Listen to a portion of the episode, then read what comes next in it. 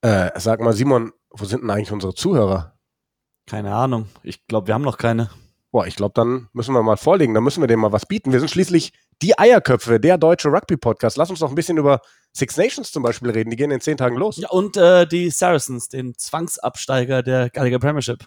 Ah, das war ein großes Thema der letzten Tage. Und weißt du was, Simon? Ich habe noch eine Idee, wie wir unsere Zuhörer kriegen. Nee.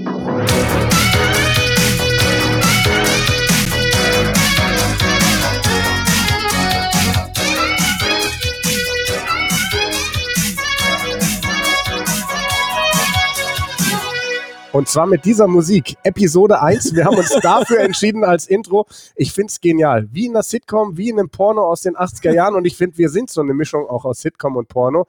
Wir sind für die ganze Familie und wir sind verdammt geil, oder? Ja, es ist, glaube ich, kein Porno, den ich mir freiwillig anschauen würde, aber den Vergleich sehe ich, ja. Du musst den dir auch nur anhören. Beziehungsweise müssen unsere Zuhörer das tun die es hoffentlich bald zahlreich gibt. Denn wir werden jetzt, so ist unser Plan, jede Woche hier über Rugby sprechen, denn wir sind die Eierköpfe und wir haben nichts im Kopf außer Rugby. Ähm, Six Nations werden ein großes Thema sein bei uns. In zehn Tagen geht's los. Also wir zeichnen gerade auf am Mittwoch unsere Episode 1. Um dorthin zu führen, müssen wir aber über, über ein sehr viel diskutiertes Thema sprechen, Simon. Die Saracens. Die Rugby-Großmacht Europas der letzten Jahre. Zwangsabstieg, Salary Cap verletzt. Ähm, vielleicht bringt uns mal ein bisschen äh, Licht rein. Von Anfang an, was ist passiert? Wie ist das aufgedeckt worden? Sehr gerne, natürlich. Ähm, was ist, ist am Freitag ist ja bekannt geworden, dass die Saracens zwangsabsteigen werden aus der Premiership. Am Tag darauf mussten sie gegen Racing spielen zu Hause im Champions, im, wie heißt der? Champions Cup natürlich haben das erfolgreich gemeistert, aber da war natürlich einiges anderes mit dem Spiel. Um das für unsere Zuhörer, die vielleicht nicht alles mitbekommen haben, nochmal etwas besser darzustellen, habe ich mir die gesamte Timeline mal angeschaut und möchte das kurz wiedergeben, wirklich nur. Also das Salary Cap, das ist eine Gehaltsdeckelung, die es in der ganzen Gallagher Premiership gibt. Es gibt seit 1999, also seit Ewigkeiten und es ist eigentlich dazu da, um die Clubs zu beschützen und Inflation vorzubeugen. Aktuell liegt, liegt das Salary Cap bei sieben Millionen britischen Pfund, die die Clubs ausgeben dürfen. Da kommen dann noch verschiedene Boni dazu, wie zum Beispiel für Eigengewächse aus den eigenen Academies, für äh, Nationalspieler, Verletzungsdispensation ist dabei. Aber grundgelegen bisschen über sieben Millionen britischen Pfund haben sich lange alle Teams dran gehalten, bis 2015. Da gab es dann ein Review, weil Saracens und noch ein oder zwei andere Mannschaften wohl über dem Cap waren. Man weiß nicht genau, welche Teams das waren. Damals wurde nichts öffentlich gemacht, aber wir wissen, dass die Saracens auf jeden Fall dabei waren. Gewisse Teams mussten eine Strafe zahlen und damals war das Cap noch bei 5,5 Millionen. Danach haben sie es hochgeschraubt auf erst 6,5 und dann 7, äh, 7 Millionen. Ja, man muss ja auch ein bisschen Pfund. mit der Zeit gehen. Irgendwann müssen die Spieler ja, vor allem, sie mussten ein bisschen mit, mehr verdienen. Sie mussten mit Frankreich mithalten. Also die französische Liga, da sind Gelder geflossen und bei Saracens ist halt das Problem, dass sie ihre eigenen Spieler so gut entwickelt haben, dass die irgendwann zu Nationalspielern Superstars wurden und deshalb zu teuer. Und dann mussten sie oder haben sie versucht, andere Wege zu finden. Und das ist dann das, wo es illegal wurde, diese Co-Investments. Nigel Ray, der Geldgeber von den Saracens, der ist dann äh, verschiedene Verträge geschlossen mit Spielern. Der ist ein Immobilienguru und der hat dann verschiedene Immobilien mit den Spielern zusammengekauft oder denen überlassen etc. Damals war es ein Graubereich. Die Saracens behaupten bis heute, sie dachten, es wäre legal. Aber Premiership Rugby hat es beschlossen, das ist es nicht.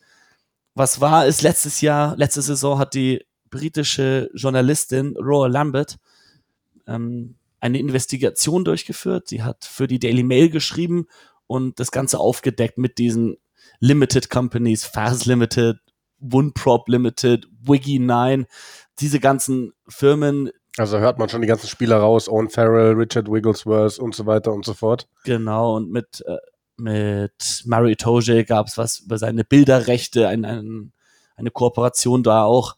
Also die Spieler zusammen mit Nigel Ray haben da Wege gefunden, eben bezahlt zu werden außerhalb der, der Salary Caps, dachten sie zumindest, dachten vor allem die Verantwortlichen bei den Saracens. Da muss man sagen, den Spielern kann man nicht wirklich Vorwürfe machen an der Stelle, weil die wissen ja nicht, wie viel der Club insgesamt ausgibt. Die wissen, was sie bekommen. Natürlich wollen sie so viel Geld verdienen wie möglich und sie spielen in einem super Team. Also ich finde, den Spielern per se kann man keinen direkten Vorwurf machen, was aber keinen Unterschied macht, denn sie haben die Regeln gebrochen und das hat jetzt im November dazu geführt, dass ihnen 35 Punkte in der laufenden Saison abgezogen wurden, zusammen mit 5, wie viel war's? Ja, gute 5 Millionen Pfund äh, genau, Strafe auf ja, jeden 5, Fall. 5,3, 5,4 Millionen äh, Pfund Strafe dafür, dass sie in den drei Saisons davor das Salary Cup gebrochen haben. Und jetzt sollten sie in dieser Saison eben wieder drunter kommen, aber es ist schwierig, wenn du im November Bescheid bekommst, du musst für diese Saison alle diese ähm, Firmen oder diese, diese, diese Ver Ver Vereinbarungen auflösen eigentlich oder Spieler loswerden. Aber wenn du denen dann noch eine Abfindung zahlen musst, fällt die auch in das Salary Cap. Das heißt, es war fast unmöglich für Saracens da drunter zu kommen, außer sie hätten die Hälfte ihres Kaders gar nicht eingesetzt, weil nur Spieler, die du auch einsetzt, zählen da rein. Aber das haben sie nicht gemacht. Sie haben viele Spieler eingesetzt, zu viele, und sie sind jetzt wieder drüber gelandet für diese Saison. Und deshalb werden sie zwangsabsteigen. Sie hatten jetzt eben letzte Woche die Wahl, ob sie entweder ihre Bücher öffnen, das Ganze publik machen oder ob sie eben den Zwangsabstieg hinnehmen und das haben sie getan und deshalb werden sie nächste Saison weder in Europa noch in der Premiership spielen. Ja, das ist schon heftig. Also wenn man sich mal überlegt, was das bedeutet für das englische Rugby, für die Liga. Ähm, da gleich mal eine Nachfrage. Also ich bin auch drin in dem Thema, Simon.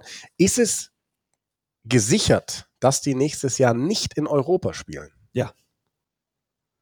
Wenn sie, wenn sie nicht in, in, in der, in der Top-Ligen spielen, ich meine, ich weiß nicht, worauf du gerade hindeutest. Ich lasse dich erstmal zu Ende fragen. Ja, nein, weil mir ist die Frage aufgekommen, also mir ist klar, Zwangsabstieg, jetzt ähm, wird natürlich viel diskutiert, ähm, was passiert mit dieser Mannschaft. Es gibt die einen Stimmen, die sagen, die kann nur auseinanderfliegen, weil all die Owen Farrells, Mario Itoges und was weiß ich, was die noch für große Nationalspieler haben, die können es sich unmöglich erlauben, ein Jahr in der Championship, in der zweiten Liga zu spielen, weil einfach das Niveau da nicht da ist.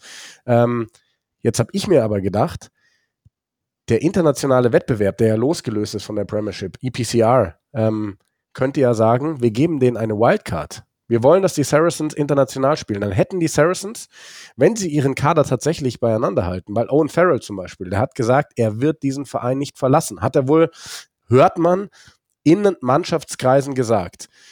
Dann hätte man zumindest die Voraussetzungen, dass die Saracens Spiele auf allerhöchstem Niveau spielen im Champions Cup die Nationalspieler haben noch dazu die Six Nations und weitere Länderspiele. Die könnten es, glaube ich, verkraften, ein Jahr lang nicht im höchsten Ligabetrieb zu spielen.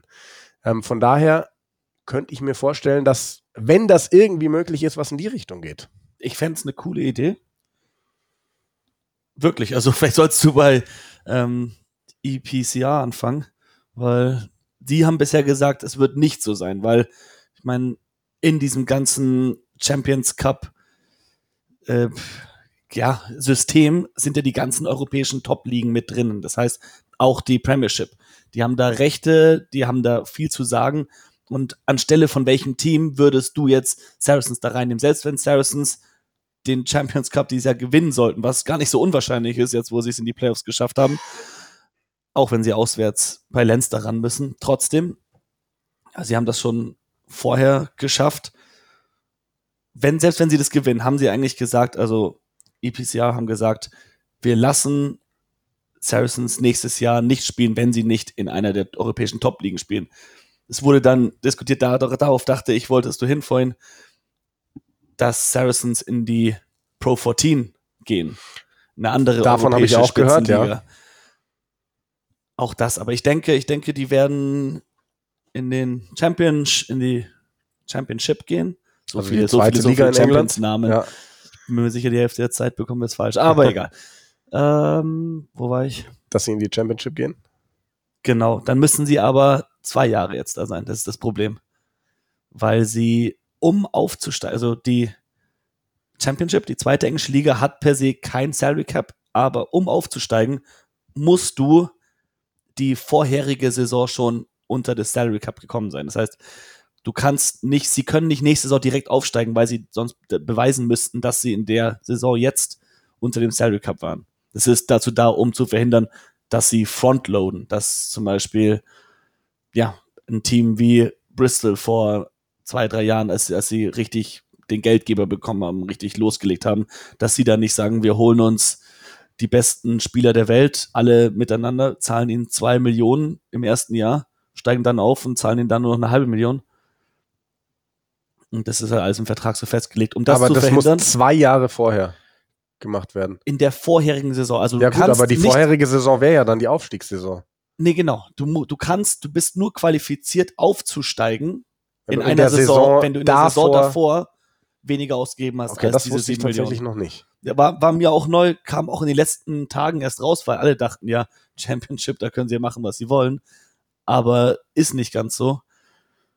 Ja, das ist ja auch die große Frage. Ähm, also ganz egal, was es da jetzt drumherum gibt, ähm, sollten die ihre Mannschaft zusammenhalten? Was für einen Sinn macht es A für diese Mannschaft, für diese Spieler, dann auf einmal gegen Doncaster zu spielen? Oder was für einen Sinn macht es für Doncaster gegen die Saracens zu spielen und sich da einmal schnell in den Hinter versohlen zu lassen? Also das sind so viele Dinge. Ich habe, also das ist für mich jetzt gerade tatsächlich neu, dass, dass, dass sie jetzt wirklich zwei Jahre dann unten sein müssen, weil ich mir sonst auch dachte, andere Option, dass sich vielleicht diese Nationalspieler einfach für ein Jahr irgendwohin ausleihen lassen und sagen, sie spielen ein Jahr nicht bei den Saracens, sie spielen bei anderen Clubs in der englischen ersten Liga, sonst sind sie für die Nationalmannschaft ja auch nicht spielberechtigt und kommen dann zurück, ähm, weil die Saracens haben auch darunter Spielermaterial, mit dem du aufsteigen kannst. Ich glaube, ein Brad Barrett hat sich auch relativ schnell ähm, festgelegt, dass er noch weitermachen will und so fort, äh, auch in der zweiten Liga.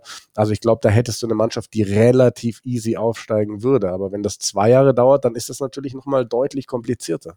Aber ich glaube, jetzt, wo sie wissen, dass sie absteigen werden, sie haben die Strafe ja so hingenommen, können sie in dieser Saison eigentlich noch gut was abladen, auch an Spielern, um vielleicht noch bis zum Ende der Saison doch noch drunter zu kommen.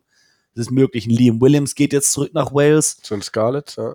so Spieler wie Brad Barrett oder auch Richard Wigglesworth, der schon sehr viel coacht bereits im Jugendbereich, dass die halt andere Rollen dann übernehmen und vielleicht nicht mehr aktiv spielen. Ich meine, in der Saison, die ist jetzt geschenkt, sie können Ergebnisse in der Premiership holen, wie sie wollen. Sie da haben sie eh gesagt, sie werden den Fokus auf junge Spieler legen. Und deshalb, ja, es könnte schon sein, dass, dass sie in dieser Saison es noch schaffen und dann hätten sie nur dieses eine Jahr. Aber dann müssten sie jetzt möglichst schnell viele ihrer Starspieler loswerden.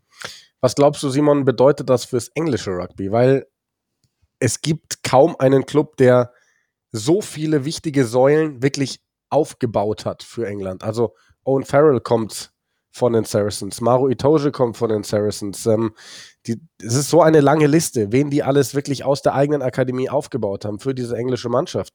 Ähm, wenn du diese Institution jetzt erstmal nicht mehr hast, das ist ja ein mega Verlust für die Nationalmannschaft.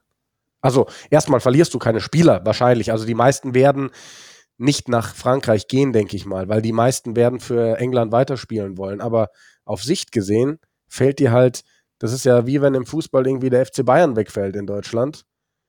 Und ähm, ja gut, ist schwer zu vergleichen, weil die jetzt nicht so viele deutsche Nationalspieler aus ihren eigenen Reihen aufgebaut haben. Aber du weißt, was ich meine. Ja, auf jeden Fall.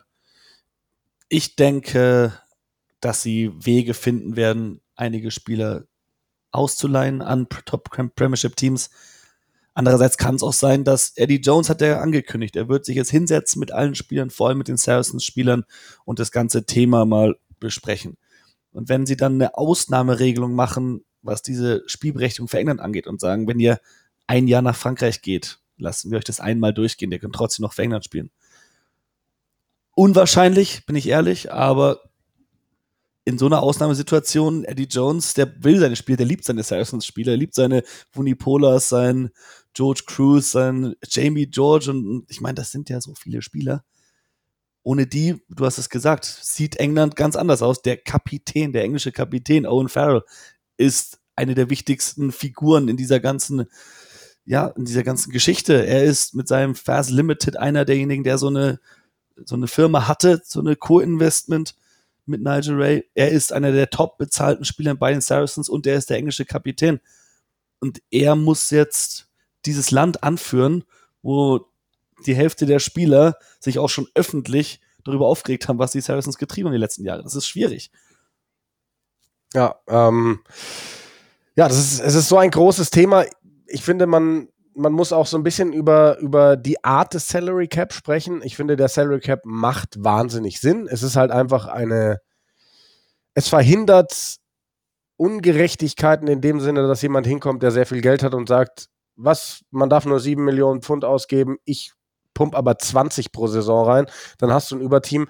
Ähm, sowas verhinderst du damit prinzipiell. Aber ich finde, wenn du dir eben die Saracens anschaust, was sie gemacht haben für das englische Rugby, diese ganzen Eigengewächse, dann müsstest du eine Salary Cap Regelung finden, wo Eigengewächse Du hast ja gesagt, es gibt irgendwelche Boni dafür, wenn du Spieler da selber Bis aufgebaut zu hast. maximal 600.000 Pfund. Ja, und ähm, da musst du irgendwie eine Regelung finden, dass solche Spieler aus diesem Salary Cap ausgeschlossen werden. Oder irgendwas in die Richtung, dass man sagt, Spieler, die im eigenen Verein ausgebildet wurden und immer dort gespielt haben, die zählen da nicht rein, weil es ist, diese Spieler, die haben, die irgendwann mal haben die wahrscheinlich 30.000 im Jahr gekostet und dann irgendwann kosten die 400, 500, 600.000 im Jahr. Ist ja klar, dass das nicht funktioniert. Ein Chris Ashton hat gesagt, er ist, er ist damals aus England weggegangen, weil, weil sie ihm das Gehalt nicht mehr bezahlen konnten.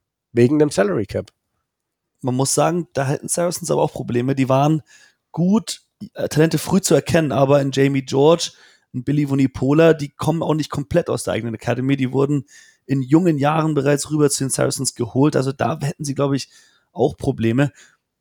Ich sehe es aber ähnlich wie du, dass es unfair ist, ein Team dafür zu bestrafen, dass sie Spieler super ausbilden. Jetzt gerade kommt ein Ben Earl durch bei Saracens. Steht Das im Six Nations Kader. Besten dritte Reihe Stürmer der Welt aktuell. Der ist so mobil, der ist so stark, der ist gefährlich im Angriff, stark über den Ball in der Verteidigung. Der ist wirklich eine perfekte dritte Reihe. Und der kommt da einfach aus dem System hoch, startet durch, weil er natürlich um sich rum Spieler hat wie Billy Vunipola, Scout Burger die letzten Jahre, Michael Rhodes, alle möglichen Superstars auf diesen Positionen, die es ihm ermöglichen, sich so zu entwickeln. Das ist auch ein Punkt, den viele Anti-Saracens-Leute machen, dass sie sagen, ja, die Spieler, die eigenen Academy-Spieler wurden nur so gut und so teuer, weil ihr davor die anderen Spieler geholt und bezahlt habt weiß ich nicht, ob ich dazu 100% zustimme, was aber ist. Und da, es überrascht mich, ich meine, wir beide, wir hören ja gerne auch die ganzen englischsprachigen Podcasts und da hatten einige von denen, Brandon Venter, diese Woche da einen großen Verfechter von dem, was die Saracens da getan haben. Und er hat gesagt, das Haupt, eigentlich das einzige Problem, das einzige große Thema ist, dass unsere eigenen Spieler teurer geworden sind was ich verstehe, aber dann verstehe ich nicht, warum man in den letzten Jahren, in den letzten zwei Jahren, Spieler wie Will Skelton, Elliot Daly, Jack Singleton und Liam Williams holt. Weltklasse Test Rugby Superstars. Die viel Geld kosten. Dann war es jetzt im Gespräch erst vor ein paar Wochen, dass sie sich noch Johnny May holen. Da waren sie mit dem Poker, während sie eigentlich dafür bestraft werden, dass sie zu viel ausgeben. Also das macht für mich dann nicht so viel Sinn, wenn man sagt, einerseits ja, wir sind, wir sind, die, wir sind in der Opferrolle, weil uns, wir, wir werden bestraft dafür, dass wir gute Spieler ausgebildet haben. Aber andererseits holt man sich einen Elliot Daly, der jahrelang so ein wichtiger Leistungsträger für die Wasps war. Den holt man weg von da, lockt den dahin. Genauso mit Liam Williams von den Scarlets. Das sind Spieler, die andere Top-Teams gut gebrauchen könnten, sich aber dann nicht leisten können, weil Saracens mit dem Geld kommen. Ja, für Ja, mich, ja. ich weiß gar nicht, ob sie, ich weiß nicht, ob die Saracens immer am meisten Geld bieten müssen. Ich glaube, so ein Liam Williams, der sieht halt auch, wenn ich was gewinnen will, dann muss ich zu den Saracens, weil die Wahrscheinlichkeit, Titel zu gewinnen, gerade den Champions Cup, ist einfach nirgendwo anders so hoch wie bei den Saracens. Warum ist das so? Natürlich, weil sie sehr viel Geld ausgeben. Aber wenn du es dann vergleichst, ähm, also ich kann mir vorstellen, ein Liam Williams hätte in Frankreich mehr Geld verdienen können als bei den Saracens. Ja. Das ist das, was ich damit sagen will. Da hat er natürlich eine Sprachbarriere und so weiter und so fort. Und der hätte nicht mehr für Wales spielen können. und der hätte nicht mehr für Wales spielen können. Ja, ähm, was haben wir noch zu sagen zu den Saracens? Oder sollen wir das Thema langsam abschließen?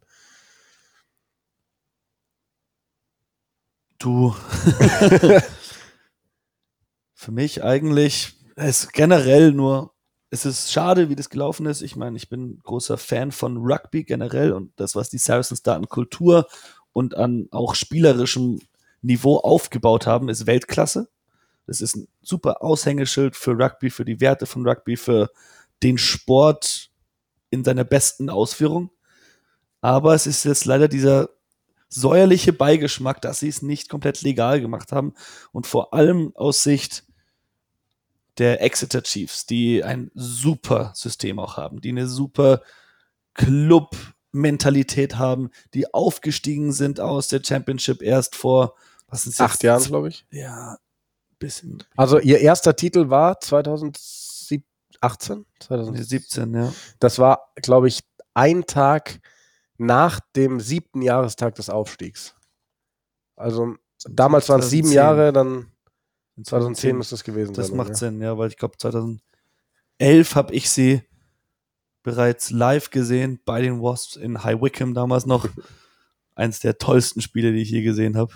Simon Shaw, alte englische Legende, zweite Reihe bei den Wasps, hat einen Drop Goal probiert, würde ich nur oh, sagen. Wow. Das war einer meiner verrücktesten. Es blieb wohl beim Versuch. Ja, ja, das, äh, Straftatvorteil, keine Angst. nee, aber Ding. zum Beispiel die Exeter Chiefs, dieses Märchen, dieses, dass sie es geschafft haben, aufzusteigen aus der Championship, sich zu etablieren in der Premiership. Spieler besser zu machen. Wirklich zu Weltklasse-Stars zu machen und jetzt dann auch den Titel zu holen. Und sie hätten in den letzten drei Jahren wahrscheinlich alle Titel holen können, wären dann nicht die Saracens gewesen. Sie hätten, also ich glaube, wenn wir realistisch sind, sie hätten alle Meisterschaften gewonnen. Also die Exeter Chiefs hatten in den letzten Jahren keinen Gegner in England außer die Saracens. Ja, zwischendrin, sag ich mal, die Wasps hatten zwei Saisons, wo sie mit ihren ganzen Superstars, mit Willie LaRue, mit Curtly Beale etc. Charles Pieter war auch da, die hatten schon eine starke Hintermannschaft vor allem. Aber einfach mit dieser Spielart von den Exeter Chiefs, dieses sturmlastige Spiel, dieses wir kicken jedes Mal, wenn ihr einen Fehler macht, einen Straftat kassiert, kicken wir zur Gasse, Paket, Pick and Go, Versuch, ganz einfach. So, bevor wir abdriften, würde ich sagen, jetzt schließen wir das Thema Saracens und gehen zu den Six Nations. Und weißt du was, Simon? Weil es so schön ist, ich muss das Ding auch als Trainer benutzen.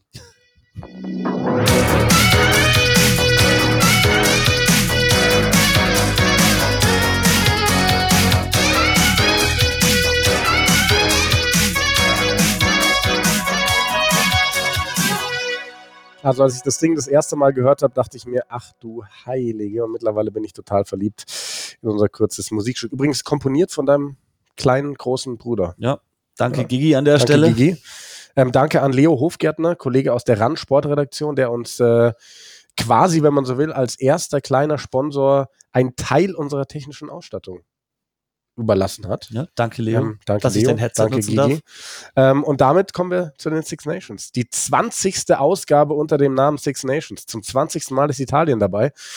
Ähm, wird super interessant. Italien darf deswegen auch ähm, eröffnen in Cardiff, in Wales.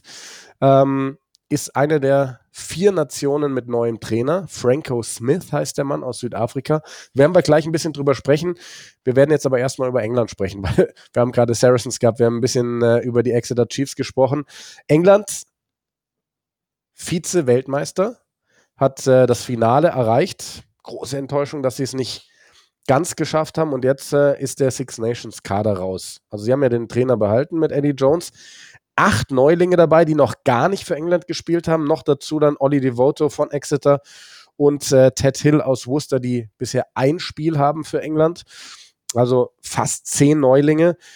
Ähm, was machen wir aus diesem englischen Kader, Simon? Ähm, ist das ein Umbruch oder ist das einfach Eddie Jones, der sagt, jetzt haben wir die, das nächste Vierjahresfenster und jetzt mache ich meinen Kader noch breiter? Es ist irgendwie weder noch. Ich war ein bisschen enttäuscht, muss ich ehrlich sein, als ich den Kader gesehen habe. Ich dachte, entweder er macht jetzt, er baut auf auf die WM, er behält seinen Kader, er macht ihn nur noch ein bisschen stärker und er zerstört die Six Nations. Das war eine Option. Die andere, kompletter Umbruch. Zu sagen, Ben Youngs, danke dir, aber danke dir. wir nehmen uns jetzt einen jungen Neuner, wir spielen mit Spencer oder Robson und wir greifen da richtig an. Stattdessen sind wieder Ben Youngs und Willie Willie Heinz. Heinz dabei. 30 und 33 Jahre alt. Sehr fraglich, ob die noch eine WM 100. drin haben. Also Willie Heinz defini definitiv nicht. Nein, auch, auch Ben Youngs nicht. Also, der war schon bei dieser WM, es tut mir leid, weil ich ein großer Fan von Ben Youngs bin, aber der war schon bei der WM nicht mehr so gut. Der war vor zwei, drei Jahren die beste Neun der Welt, aber das war eben vor zwei, drei Jahren.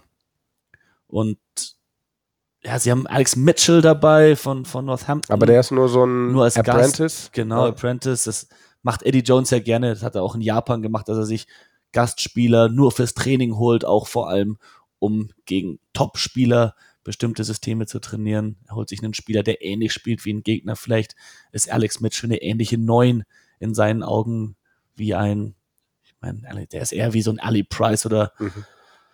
äh, hier, wie heißt der? George Horn von Schottland. So eine spielfreudige Neun, eher nicht so wie ein Conor Murray, der sehr sich auf sein Kickspiel verlässt. Aber an für sich, für mich da kein wirklicher Fortschritt zu sehen. Und dann hat er so viele richtig gute dritte Reihe Stürmer nominiert, aber keinen wirklichen Achter. Also da- das, äh, also vielleicht um noch bei den Neunern ganz kurz zu bleiben, ähm, ich glaube, dass es, ich kann es in einer Weise verstehen mit Ben Youngs und Willie Heinz, also die zwei, die auch bei der WM dabei waren, weil du brauchst auf der Position, glaube ich, Erfahrung, aber du hast eben jetzt im Jahr eins nach der Weltmeisterschaft noch über drei Jahre bis zur nächsten die Chance, eben jemanden neu ranzuführen. Und ähm, ich hätte mir irgendwie so eine, so eine Mischung ähm, erwartet. Also Willie Heinz habe ich niemals erwartet, 33 Jahre alt. Ich habe gedacht, Ben Youngs, okay, und dann halt einen Jungen, den Ja. er in drei Jahren bei der WM sieht. Ähm, naja, ähm, und wo du es gerade ansprichst, super viele starke dritte Reihe Stürmer, aber kein Achter-Spezialist. Ähm, warum ist das so schlimm? Weil Billy, Billy Vunipola, der Spezialist auf dieser Position, hat sich schon wieder den Arm gebrochen. Zum dritten oder vierten Mal, glaube ich, mittlerweile. Sein viertes Mal. Und ähm, ja, also er hat keinen Alex Don Brown dabei, er hat keinen Sam Simmons berufen. Also was muss Sam Simmons noch tun, um endlich wieder in diesen Kader zu kommen? Der spielt ja Woche für Woche so ein Top-Niveau. Die Male, wo er für England gespielt hat, war phänomenal. Also ich, ich verstehe das wirklich nicht. Alex Dombrand ist, ist dieser Newcomer, der letzte Saison angefangen hat, richtig gut zu spielen. Dann hat er ein Spiel gemacht für England, aber gegen die Barbarians. Das heißt, es ist kein offizielles Cap. Das heißt, mit dem muss man aufpassen. Der hat nämlich U20 noch für Wales gespielt. Der haut ja ganz schnell ab. Das sind einige den Engländern jetzt auch durch die Finger gerutscht und bei anderen Nationen gelandet. Da werden wir später noch drüber reden. Alex Don Brown ist ja wirklich ein Riesentalent. Ähm, ja, was haben wir, was haben wir bei England noch? Also ich habe mir mal ein bisschen rausgeschrieben, wer ist im Vergleich zur WM nicht dabei, so an, an größten Namen.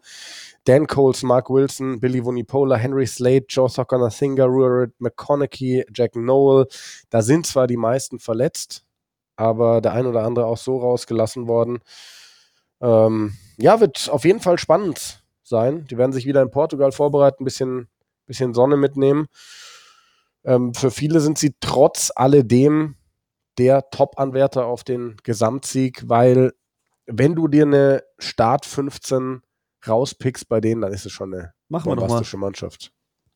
Leg los. Marco Vunipola, Marco Vunipola, Jamie George. Kyle Sinclair. Dann haben wir auf der zweiten Reihe haben wir alle von der WM dabei. Wir haben Itoje, Cruz, Launchbury und Laws im Kader. Und Laws spielt zurzeit phänomenal. Ich würde trotzdem sagen, dass er bei Itoje und Cruz bleibt. Einfach das eingespielte Saracens-Paar. Ja, dann dritte Reihe. Also ich lege jetzt mal los mit der 8. Also der, der es am ehesten spielen kann, ist wahrscheinlich äh, Louis Lotlam. Louis Ludlam hätte ich auch gesagt, der hat es bei der WM immer wieder gespielt, aber spielt im Club eigentlich nie auf der Position. Da, wär, da sagen einige auch vielleicht eher Ben Earl, was der nämlich macht. Der spielt zwar Flanker bei den Saracens, aber selbst wenn Billy Vunipola auf dem Platz ist, siehst du oft Ben Earl auf die Achterposition rücken bei eigenem Gedränge, um eben die Meter zu machen, weil er so schnell ist. Wirklich aus dem Stand, schnelle Beschleunigung, unglaublich schwer runterzubringen, ist ein guter Carrier, aber du kannst mir nicht sagen, dass Eddie Jones in die Six Nations bei Frankreich in Paris starten wird, mit einem Ben Earl auf der 8. Also geht mir nicht in den Kopf, wenn du gleichzeitig in dem Kader nur zwei Neuner nominierst und zwar zwei, die über 30 sind. Also ich meine, 6 und 7 müssen wir wahrscheinlich eh nicht lang drüber sprechen. Tom Curry, Sam Underhill, was soll da sonst her? Und dann, ich weiß nicht, also ich, ich habe ich hab mal ein bisschen gelesen, ähm, viele Leute sagen, ähm, stellt den Alice Gensch auf die 8. Eigentlich erste Reihe Stürmer, weil der also brachial ist. Ähm, wen ich mir da irgendwo vorstellen könnte auf der Position, wäre ein, ein, ein Courtney Ross. Aber mhm. sind mhm. natürlich alles keine Spezialisten, alles keine Spieler, die das auf höchstem Niveau mal gespielt hätten. Ich mein Tipp wäre Jack Noel gewesen, aber der ist leider verletzt. Das wäre natürlich. Nachdem man letztes Jahr gesagt hat, dass er Jack Noel als Flanker spielen würde. Das wäre eine Geschichte gewesen. Nee, ja. ansonsten in dem Kader für mich aber einige Spieler, junge Spieler, vor allem von, von den Saints mit Dingwall, Furbank und, und Moon, von denen ich nicht sehe, dass sie schon bei diesem, auf diesem Niveau sind. Also fantastische Spieler. Vor allem die in der Hintermannschaft da, Dingwall und Furbank, die spielen super interessantes, super offenes, angriffslustiges Rugby. Aber das ist für Premiership und für Championship super, oder Champions Cup. Aber auf, auf, auf Test-Rugby-Niveau, bei Six Nations, da musst du, glaube ich, ein bisschen härter sein und vielleicht will er das nutzen, um sie ranzuführen. Aber ich denke, dafür fehlt ihm dann doch die Erfahrung, vor allem in der Hintermannschaft. Ich sag mal, so ein Mark, äh, hier, Manu Tuilangi ist verletzungsanfällig. Lass Manu Tuilangi sich verletzen. Und wie spielst du dann in der Hintermannschaft?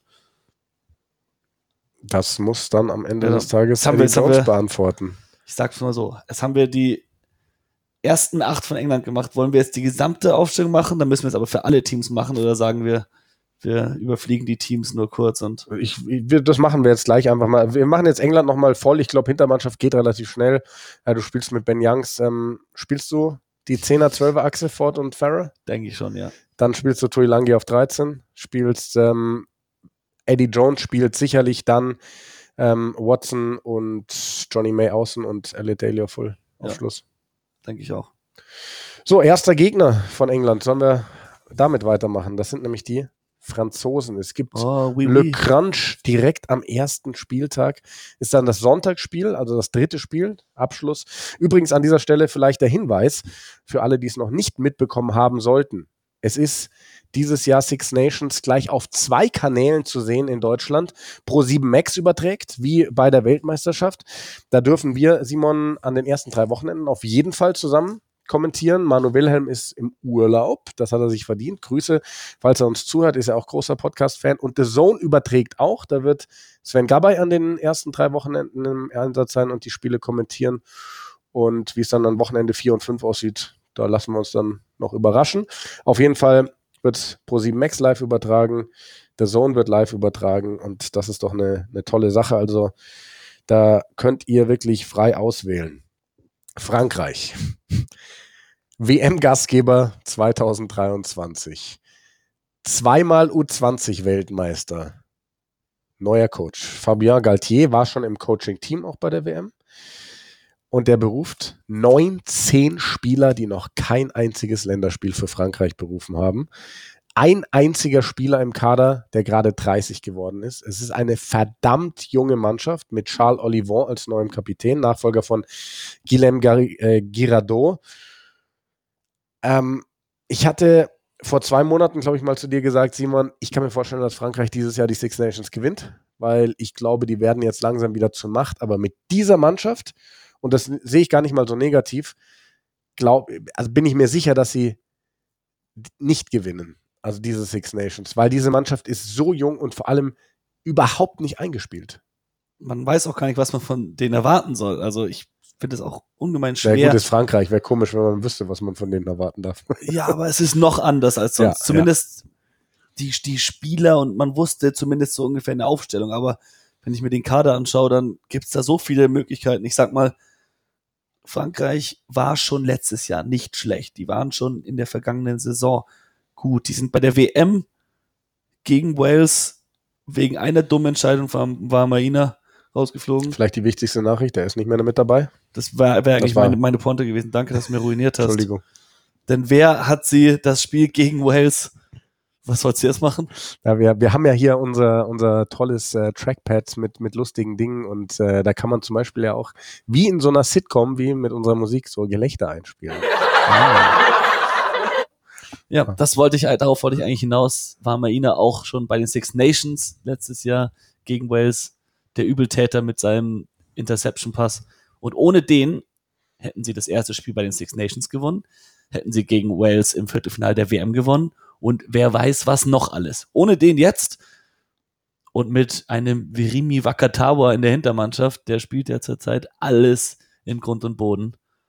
Der war schon wieder im Champions Cup, erst gegen Munster, dann gegen die Saracens. Wenn der den Ball hat, dann ist er nicht zu stoppen. Ja, also über, über Frankreich, glaube ich, ist wirklich ähm, schwer was zu sagen. Also mega Talent drin. Also Antoine Dupont, Romain Tamar kennen wir schon, Demba Bamba, der ist wieder mit dabei. Dann haben wir diesen äh, Louis Carbonell, der war zweimal U20-Weltmeister, ist auch Verbinder. Ähm, viele Alte sind raus, so Johan Huget, Maxime Da, aber da muss ich auch sagen, das ist jetzt der Zeitpunkt, die müssen bei Frankreich jetzt wirklich an der Seite wegfliegen. Da muss jetzt dieses ganze junge Potenzial durch. Eine Position, die wir vielleicht auf jeden Fall besprechen müssen, liegt im Trainergespann. Sean Edwards. Grand Slam-Sieger mit Wales letztes Jahr als Defense Coach. Der ist jetzt für die Franzosen verantwortlich auf der Position. Ja, der wird massiv sein für sie. Ist bekannt dafür, einer der besten Defensivcoaches der Welt zu sein. Und er hat selber schon gesagt, ihm wird sein Job da sehr leicht gemacht, weil die Franzosen haben sich Wales und vor allem das walisische Verteidigungssystem angeschaut letzte Saison und vor der WM ein ziemlich ähnliches eingeführt. Das macht ihm seinen Job einfacher. Ich denke mal, er muss vor allem in der Verteidigung sehr viel an der Mentalität arbeiten. Das ist was, was wir bei den Franzosen kennen, dass wenn es mal nicht so läuft, sie schnell die Köpfe hängen lassen. Und dass es eben nicht so sein kann, dass man eben, auch wenn man hinten liegt, auch wenn es gerade nicht so gut läuft, jede Aktion einzeln nehmen muss und immer wieder aufstehen, immer wieder nach vorne gehen. Ich denke, er wird immensen Line-Speed bringen im, Ver im Vergleich zu der Vergangenheit wo die Franzosen oft vielleicht mit ein, zwei Spielern hochgegangen sind, aber nicht gemeinsam wirklich nach vorne gedrückt haben. Und das ist eine Sache, wo ich denke, da können sie arbeiten. Und es kann auch sein, dass deshalb sie eben so einen jungen Kader nominiert haben, um die Mentalität ein bisschen zu ändern, um zu zeigen, wir sind ein neues Frankreich. So ist es. Und ich glaube, ja, ich, ich kann da gar nicht, weiß nicht, was ich glauben soll. Können wir nach der WM nochmal über Frankreich reden, beziehungsweise nach den Six Nations nochmal über Frankreich reden? Wir werden auch während der Six Nations über Frankreich reden, denn äh, wir wollen unseren Podcast wöchentlich bringen. Das heißt, äh, auch während der Six Nations, da werden wir die Spiele und unsere Eindrücke dann eingehend besprechen. Mit unserer tollen Sitcom-Pornomusik aus den 80er Jahren. Danke, Gigi. Ähm, ich glaube, da können wir jetzt wirklich drauf verzichten, eine Mannschaft aufzustellen, weil da muss ich auch ganz ehrlich sagen, ich verfolge die Ligen schon, die Pro 14, äh, die Pro 14 sage ich schon, die Top 14, muss ich aber sagen, wirklich am allerwenigsten, also wirklich nur so am Rande. Viele Spieler sagen mir überhaupt nichts, die da im Kader stehen. Ähm, den einen oder anderen kennst du dann vielleicht etwas besser, weil du ihn mal im Champions Cup gesehen hast oder so.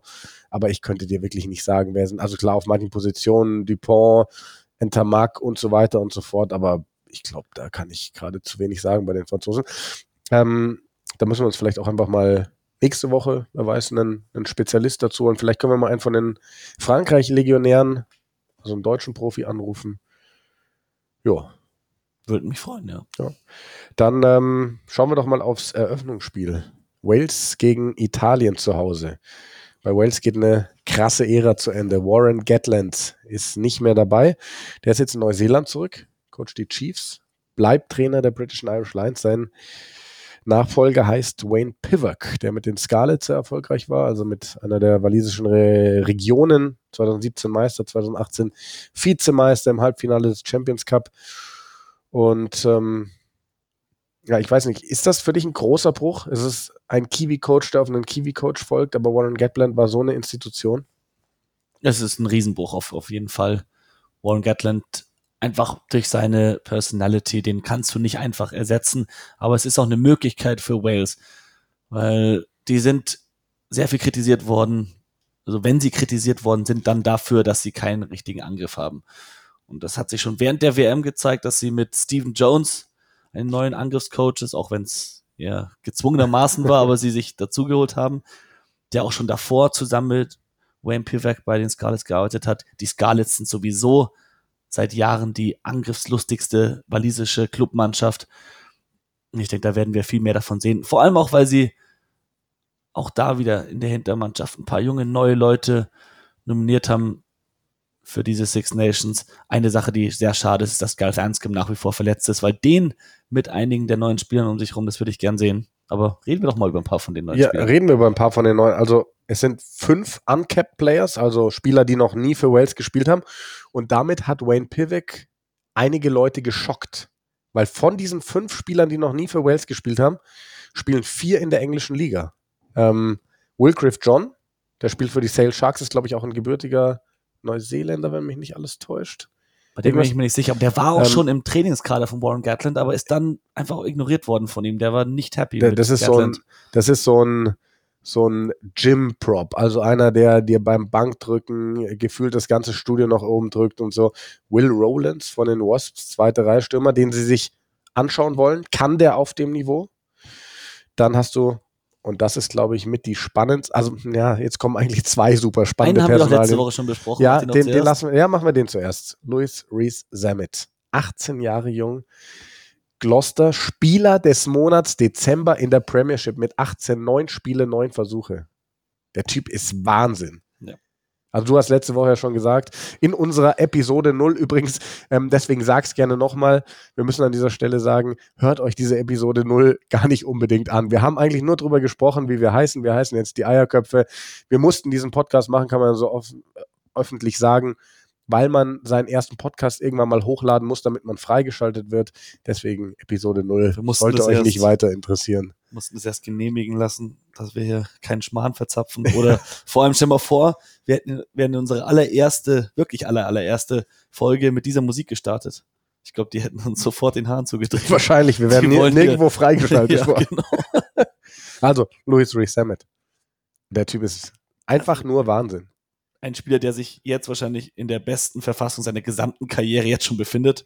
Der wird, wenn er mal 80 ist, seinen Kindern, seinen Enkelkindern Videos von sich als 18-Jähriger zeigen, weil der gerade so fantastisch spielt.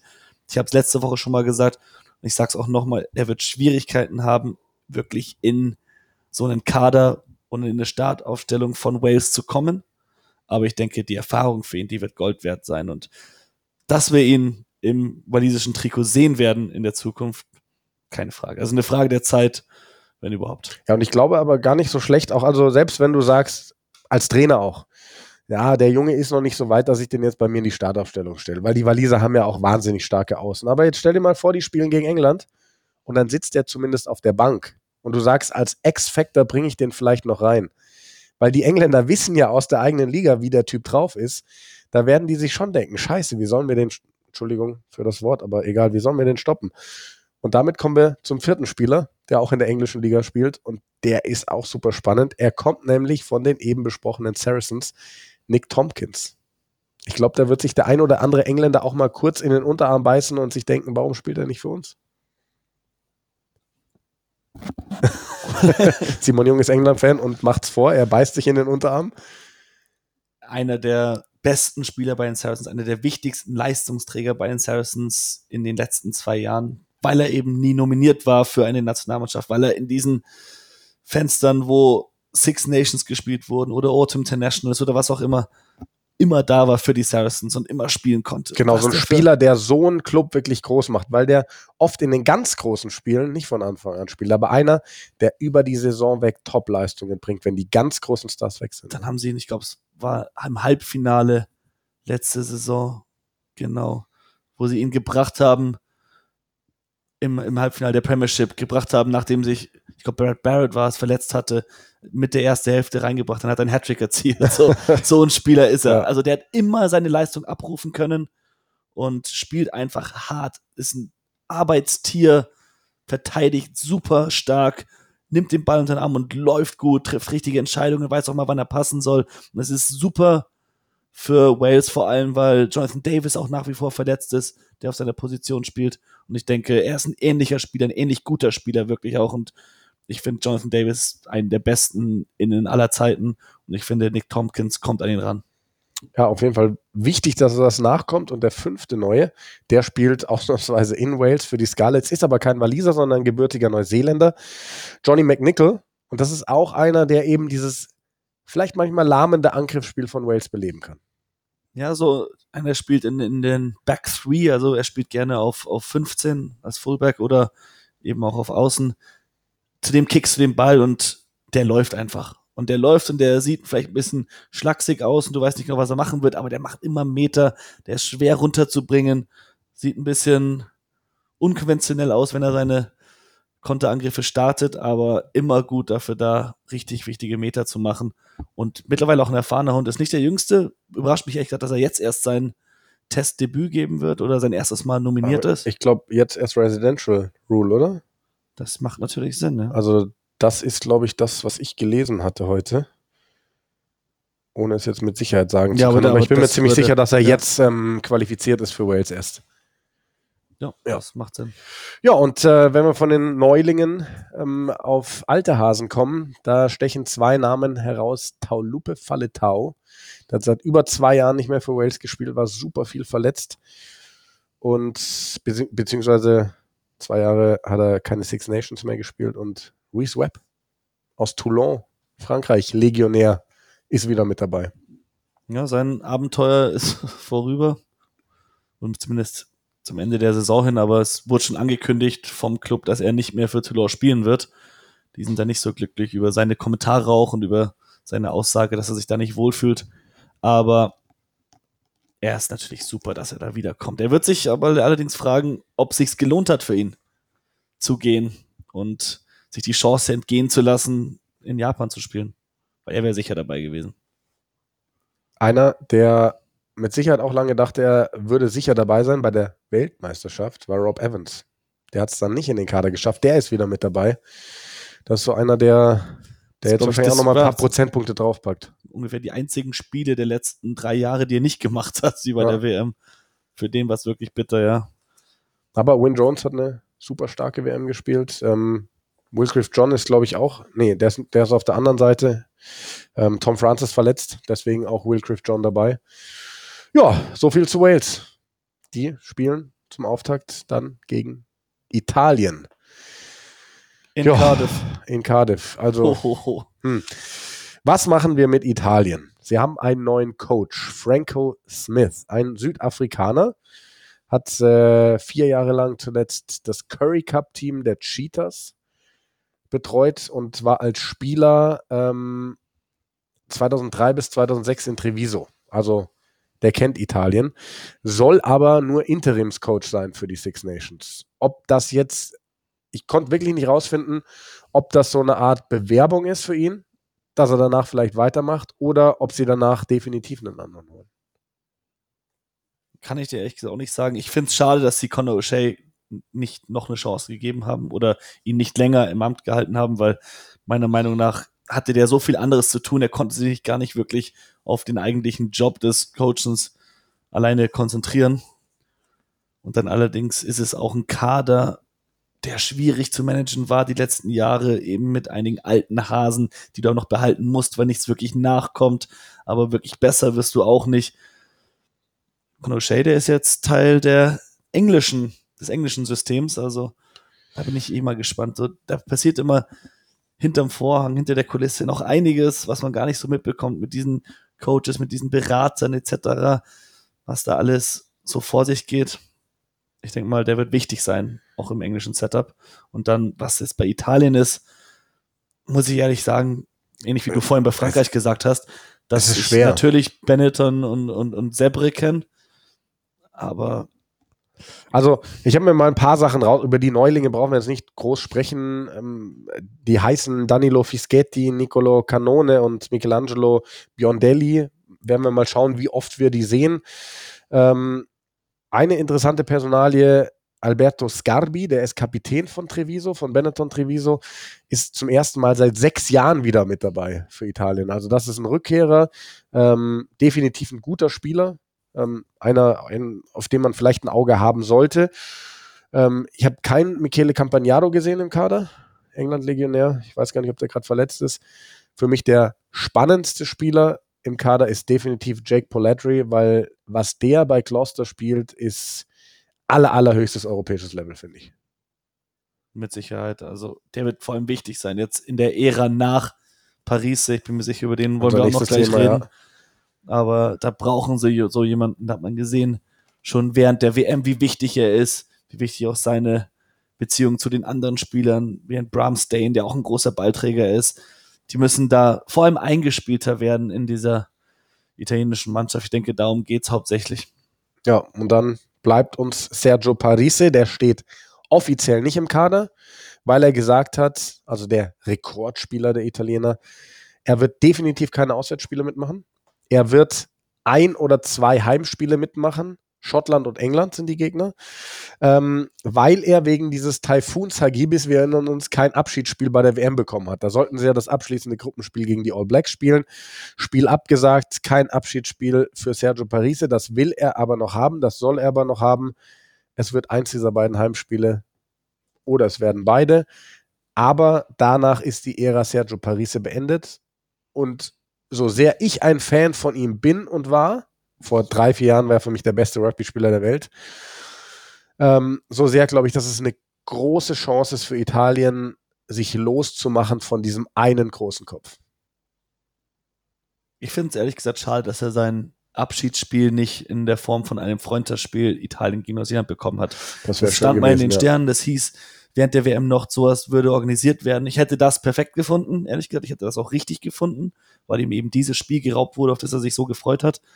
Nichtsdestotrotz, egal was passiert, egal wie sein letztes Spiel aussehen wird, dass der Mann der beste italienische Rugby-Spieler aller Zeiten ist, steht außer Frage. Ja, und dann sind wir, glaube ich, mit den Italienern auch durch. Wir haben noch zwei Teams und dann sind wir auch bald schon tatsächlich bei einer Stunde. Wir wussten vorher nicht, wie lang wir werden unser Podcast, die Eierköpfe Irland und Schottland treffen am ersten Wochenende aufeinander. Das ist das zweite Spiel. Irland, ähm, neu, Andy Farrell auf der Head Coach Position, war bisher Defense Coach, übernimmt von Joe Schmidt. Johnny Sexton, neuer Kapitän. Rory Best hat aufgehört. Da sind fünf äh, Neulinge mit dabei und neben wirklich starken drei, dritte Reihe Stürmern wie Max Deegan, Kalen Doris von Leinster sticht vor allem heraus Billy Burns. Der ist wegen der Oma, glaube ich. Der Opa ist es, da muss ich mich korrigieren von letzter Woche, da habe ich gesagt, es wäre die Oma. Der Opa ist es tatsächlich. Spielberechtigt, spielt für Ulster, also die nordirische Provinz. Nicht der Opa, sondern Billy Burns. Richtig, Billy Burns. Ähm, und ähm, ja, ist definitiv dann einer der Kronprinzen, ein Anwärter auf die Nachfolge von Johnny Sexton, der sicherlich auch keine weitere WM mehr in den Knochen hat. Ähm, da muss man dann auch dazu sagen, Joey Carberry fehlt halt momentan verletzt und ähm, deswegen könnte Billy Burns eine der Personalien dieser Six Nations werden, je nachdem, wie viel Johnny Sexton spielt. Ich war sehr überrascht zu sehen, dass Johnny Sexton Kapitän ist, dieser irischen Mannschaft. Für mich hatte er seinen Platz nicht sicher. Vor allem wegen Spielern. Ich meine, bei Leinster spielt er ja auch kaum. Da spielt hauptsächlich Ross Byrne. Bei Ulster spielt Billy Burns richtig gut. Carberry wäre ansonsten vielleicht jemand gewesen, der ihn wirklich hätte verdrängen können. Jetzt durch seine Verletzung wird das aktuell nicht passieren. Ja, für mich, ich sehe es ähnlich wie du. Der wird keine weitere WM spielen. Jetzt wäre die Chance, vier Jahre lang jemand anders oder mehrere andere vielleicht an dieses Niveau ranzuführen mit ihm als Kapitän jetzt, ich glaube, es wird nur mehr vom Gleichen sein, was nicht unbedingt schlecht ist. Ich meine, Irland war die letzten Jahre eine riesige Macht. Wäre die WM ein Jahr früher gekommen, hätten sie sie vielleicht gewonnen. Darf man nicht vergessen. Und das war alles mit Johnny Sexton, dem Spieler des Jahres 2018, mit dem als Spielmacher. Momentan noch leicht verletzt, soll aber zum Start wieder fit sein, heißt es. Gegen Ja, ansonsten hätten sie ihn, glaube ich, nicht als Kapitän genannt so oder so. Das irische Spiel ist eher sturmlastig. Das wird es auch bleiben für die WM. Und ich glaube, da wird auch die Gefahr für Schottland liegen in diesem ersten Spiel. Wenn du noch, oder hast noch was zu Irland zu sagen? Ähm, ja, also, wo du gerade Sturm ansprichst, Tyke Byrne ist ja verletzt, deswegen ist Devin Toner zurück im Kader. Ähm, also auch ein alter Haudegen, der bei der WM außen vor gelassen wurde. Macht, äh, ist, glaube ich, eine ganz wichtige Lineout, also so Gassenoption für die Iren. Das ist vielleicht noch ganz interessant. Und also, was ich mir eben da einfach noch so rausgeschrieben hatte, als ich mich mit Irland beschäftigt habe, ähm, ich glaube, es ist so ein bisschen typisch irischer Weg, dass du jetzt auch nach der WM keinen so riesigen Umbruch machst und dass du auch mit einem Johnny Sexton noch weitermachst, weil es läuft wie in den Provinzen. Also die, die produzieren ja unfassbar viele Talente, auch bei Leinster. Und gefühlt werden die immer langsam, aber in so einem, in so einem Fluss dann reingeführt. Und ich glaube, das ist auch das, was wir jetzt bei den, bei den Iren sehen. Also ich kann mir vorstellen, dass so ein Max Stegan und ein Kalen Doris ihre Spiele bekommen auf der dritten Reihe. Kellen Doris auch, ne? Die, die, sind, die spielen beide gerne mal auf der 8 für, für Leinster. Ähm, müssen wir schauen. Ich denke, ich finde es gerade interessant, was du gesagt hast mit dem irischen Weg. Und ich glaube, es liegt auch daran, dass die irischen Provinzen recht ähnlich spielen. Und dass eben, weil sie kontinuierlich auch Spieler hochbringen und die in diesem System hochwachsen und besser werden, vielleicht der Schritt zur Nationalmannschaft hoch gar nicht mehr so ein großer ist, weshalb es da auch ein eher flüssiger, fließender Übergang ist. Wenn es zu zum Beispiel der englischen Mannschaft oder der schottischen Vergleich, schottisch ist vielleicht am besten, wie viele schottische Spieler gibt es, die im Club, auf Club-Level fantastisch spielen, jedes Spiel und dann diese Leistungen nicht für die Nationalmannschaft abrufen können. So was hast du bei Irland eigentlich nie. Wenn, dann spielen die Spieler für Irland noch besser als schon für ihre Clubs. Und das, glaube ich, ist Teil dieser Integration der jungen Spieler erst in die Provinzen und dann dieses kontinuierliche, langsam aber sicher Hochziehen der Provinzspieler in die Nationalmannschaft. Weshalb ich dir eigentlich recht geben muss, dass wahrscheinlich, obwohl er ein Engländer ist, Andy Farrell den irischen Weg einfach weitermarschiert.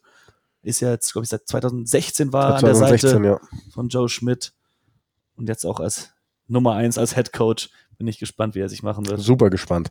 Wir kommen noch zu einer Nation, die als eine von zwei den Trainer behalten hat. Greg Townsend hat weiteres Sagen bei Schottland, hat sich, und das ist auch interessant, finde ich, für einen neuen Kapitän entschieden. Stuart McInally hat die Mannschaft bei der WM als Kapitän geführt. Der ist auch weiter dabei, ist aber entthront worden. Jetzt ist Stuart Hawk Kapitän, einer der als einer der wenigen im Ausland spielt, in England. Ähm, kannst du die Personalie verstehen? Also ich meine, über den sportlichen Wert von Stuart Hock müssen wir, glaube ich, nicht, nicht sprechen, aber kann ja auch ein bisschen für Unruhe sorgen, sowas. Also, dass Stuart Hock ein Leistungsträger und ein Führungsspieler ist, steht, glaube ich, außer Frage. Was McInally angeht, da hat Gregor Townsend gesagt, es ist ähnlich. Also, es ist so, dass bei Stuart McInally, dass der, der war ja einer der besten Spieler vor einem Jahr ungefähr. Und dann durch diese Kapitänsrolle bei Schottland ist für ihn vielleicht der Fokus hat sich ein bisschen verändert. Und das hat eben Townsend auch gemeint, dass die Rolle des Kapitäns war zu viel für ihn. Er konnte sich nicht mehr auf sein eigenes Spiel konzentrieren. Ein Beispiel dafür wäre vielleicht auch ein Chris Robshaw bei England. Sein eigenes Spiel hat auch darunter gelitten, unter dieser Kapitänsrolle. Oder im Siebener Rugby. DJ Forbes, der damals Kapitän von den All Black Sevens war, hat 2016 vor der Rio-Qualifikation gemeint, oder beziehungsweise vor, also bevor das alles losging, in der Saison vor Rio, hat er gemeint, er schafft es nicht als Kapitän, weil sonst hat er so viele andere Aufgaben, er kann sich nicht auf sein Spielerisches konzentrieren und schafft es vermutlich nicht in den Kader. Das heißt, er hat so da sein Amt aufgegeben. Sieht man immer wieder, dass die Kapitänsrolle zu viel ist für die Spieler und ich denke, deshalb werden sie auch untereinander gesprochen haben und ich denke, dass Stuart McInally einverstanden sein wird mit dieser Entscheidung. Sechs Uncapped Players dabei, sechs Spieler, die bisher noch nicht für Schottland gespielt haben. Ähm, vielleicht ganz interessant dabei, Ratu Tangive von Glasgow, ein ganz, ganz äh, starker Außendreiviertel, ähm, der auch durch diese Residential Rule jetzt für Schottland spielen darf. Ja, gebürtiger Fijianer, ich glaube aufgewachsen in Australien, Rugby League erfahren. Rugby League gespielt, ja. Hab den ein paar Mal schon gehabt bei den Glasgow Warriors beim Kommentieren und dann hat er sich allerdings fast jedes Mal verletzt oder er hat verletzungsbedingt gefehlt oder so. Der hat bisher Pech gehabt in den letzten zwei Jahren, die jetzt, glaube ich, da ist, oder, oder, drei Jahre. Muss er ja mindestens sein für die Residence Rule, mindestens ja. drei Jahre, ja. Also ich habe ihn nicht so viel spielen gesehen im Vergleich dazu, wie lange er da war jetzt. Deswegen kann ich auch das nicht so sehr beurteilen, aber wir wissen das von allen Rugby League erfahrenen Fijianern vor allem, die können richtig spielen. Absolut. Ich sage nur Sammy Randrandra, wenn der auch nur halb so gut ist wie der, dann wird er der beste Spieler in diesem schottischen Kader sein. nee, aber Spaß beiseite was bei Schottland passiert ist, finde ich stark. Also Im Sturm fehlt meiner Meinung nach immer noch ein bisschen die Tiefe, die Kadertiefe. Die können eine gute erste Acht aufstellen, aber danach wird es ein bisschen dünner. Aber was die am anderen Ende in der Back 3 gerade für Optionen haben, neben Stuart Hawk, du hast da Spieler wie Darcy Graham und Blair Kinghorn, Sean Maitland, Byron McWigan und jetzt diesen Ratu Tangive. Das sind alles Weltklasse-Spieler. Was Darcy Graham schon wieder spielt, sowohl in der Pro 14 als auch im Champions Cup zurzeit, das ist abnormal. Da freue ich mich richtig drauf, auch erstmal zu sehen, wie sie spielen werden mit diesen Spielen, weil Hawk ist gesetzt, was glaube ich auch ein Grund dafür ist, dass er jetzt der Kapitän ist, um ihm da die Sicherheit zu geben. Weder ein Barkley noch ein McInally waren zu 100% gesetzt als der Beste auf ihrer Position. Bei Stuart Hawk steht das außer Frage. Ja, du hast äh, die fehlende Tiefe im Sturm angesprochen. Wenn wir mal drauf schauen, wer fehlt, das ist ja auch echt ein Brett. Ryan Wilson, Duncan Taylor, Blade Thompson, Matt Ferguson, Nick Rick, Gordon Reed, Pete Horn, Richie Gray, das sind für schottische Verhältnisse wirklich große Namen. Gerade bei, bei ein paar Stürmern, Blade Thompson, Matt Ferguson und tatsächlich Richie Gray heißt es, die könnten im Verlauf der Six Nations nach Verletzungen dazustoßen zum Team.